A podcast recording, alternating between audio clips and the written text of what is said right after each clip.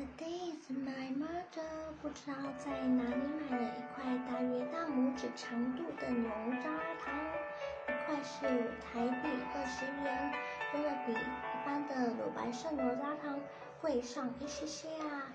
不过它看起来是谷物制成的，所以也许是这个原因在贵。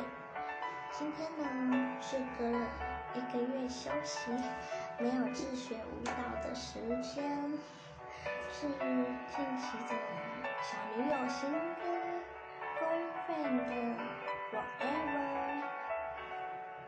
嗯，偷懒没跳的时候，真的技巧跟学习程度慢了一些。